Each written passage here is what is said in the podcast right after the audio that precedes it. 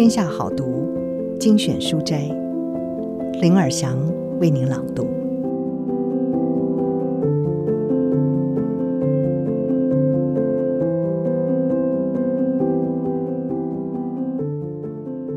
今天要为您朗读的是血清素锻炼法，每天书写五分钟舒压笔记。作者是有田秀穗。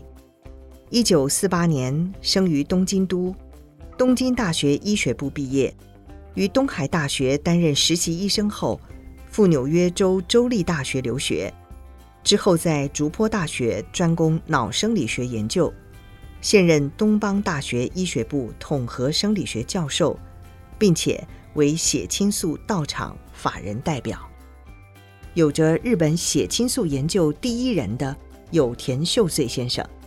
一心致力于协助为压力所苦者，希望借由提高脑内血清素、书写笔记，让大家能够从压力中解放出来。借由简单的记录方法，每天只需要五分钟，逐步从记录中了解自己的改变与成长，让你再也不害怕面对压力。今天书斋，周末不要无所事事，五招。活化神经系统，真正舒压。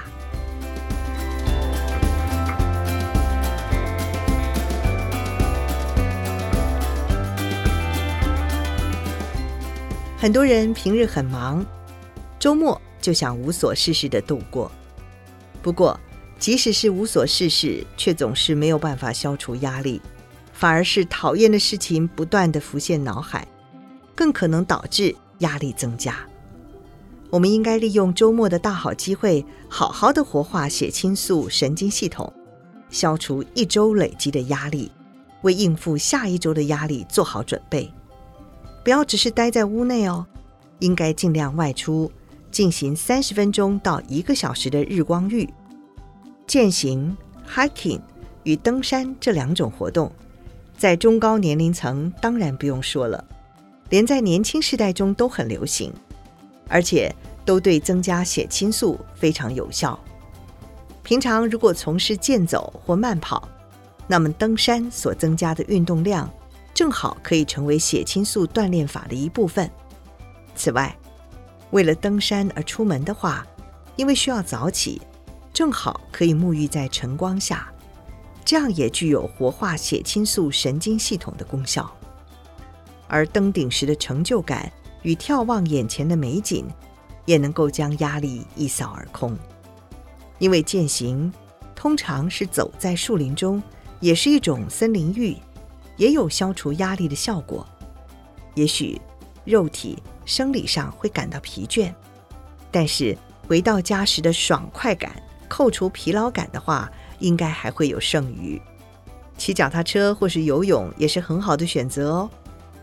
参加自己有兴趣的同好会也是一个选项。喜欢跳舞的话，可以试试看草裙舞。想象着夏威夷的碧海蓝天，一边随着韵律起舞，血清素应该会大量涌出。我想日本舞或日本民俗舞蹈也能够得到同样的效果。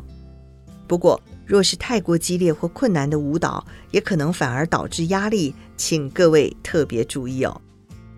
若是喜欢音乐的人，我推荐练习打太鼓，不需要耗费太多体力，技术上也不会太困难。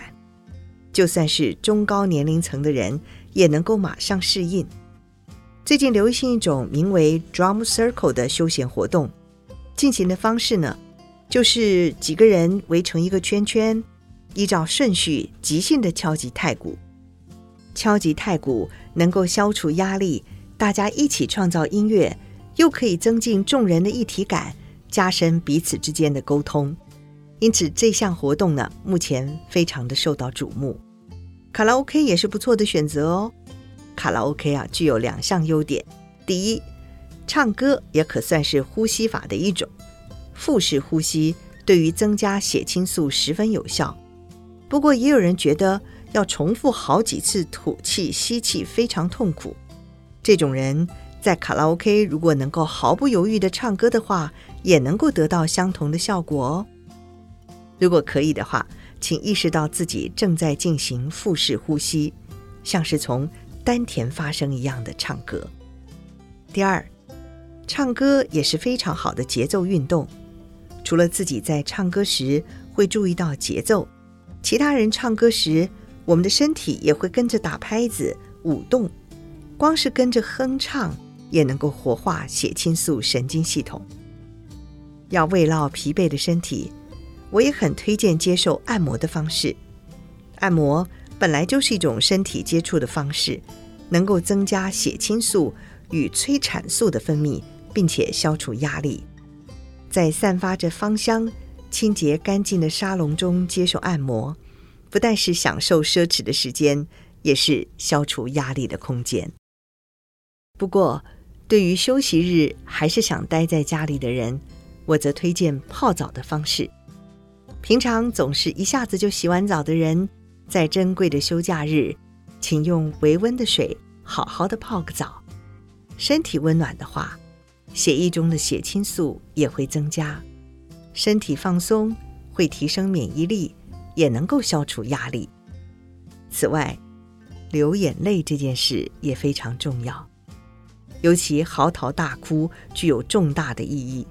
虽然动物也会流泪，但是被称为宣泄情绪的眼泪，只有人类才有。这种眼泪可以消除压力，会受到电影中角色的台词。或是运动比赛中选手的精彩表现感动而流下，这种眼泪会增加前额叶的血流量，并且刺激同理脑的作用。为了要痛快地消除累积的压力，不要在中途克制、停止哭泣，任凭自己自然的流泪是很重要的。因此，试着在周末看自己喜欢的、会让人流泪的电影或电视剧。让自己自然而然地流下眼泪吧，然后也不要忘了将自己周末从事的活动记录下来，这点很重要。做了哪些事情可以让自己以愉快的心情迎接周一的到来呢？如果能够确认这一点，应该就能够找到对自己来说度过休假日的最好方式。开始记录自己的生活吧。透过以一周为单位的记录簿来记录自己的生活吧。举凡生活中的大小事和任何一个造成你压力的来源，都可以在每天抽空用小小的五分钟记录下来，慢慢发现自己的压力和解决它。只要每天运用五分钟做记录，三个月后就可以实际感受到心情与身体的变化。以上书摘摘自《天下杂志》出版《血清素锻炼法》，每天书写五分钟，舒压笔记。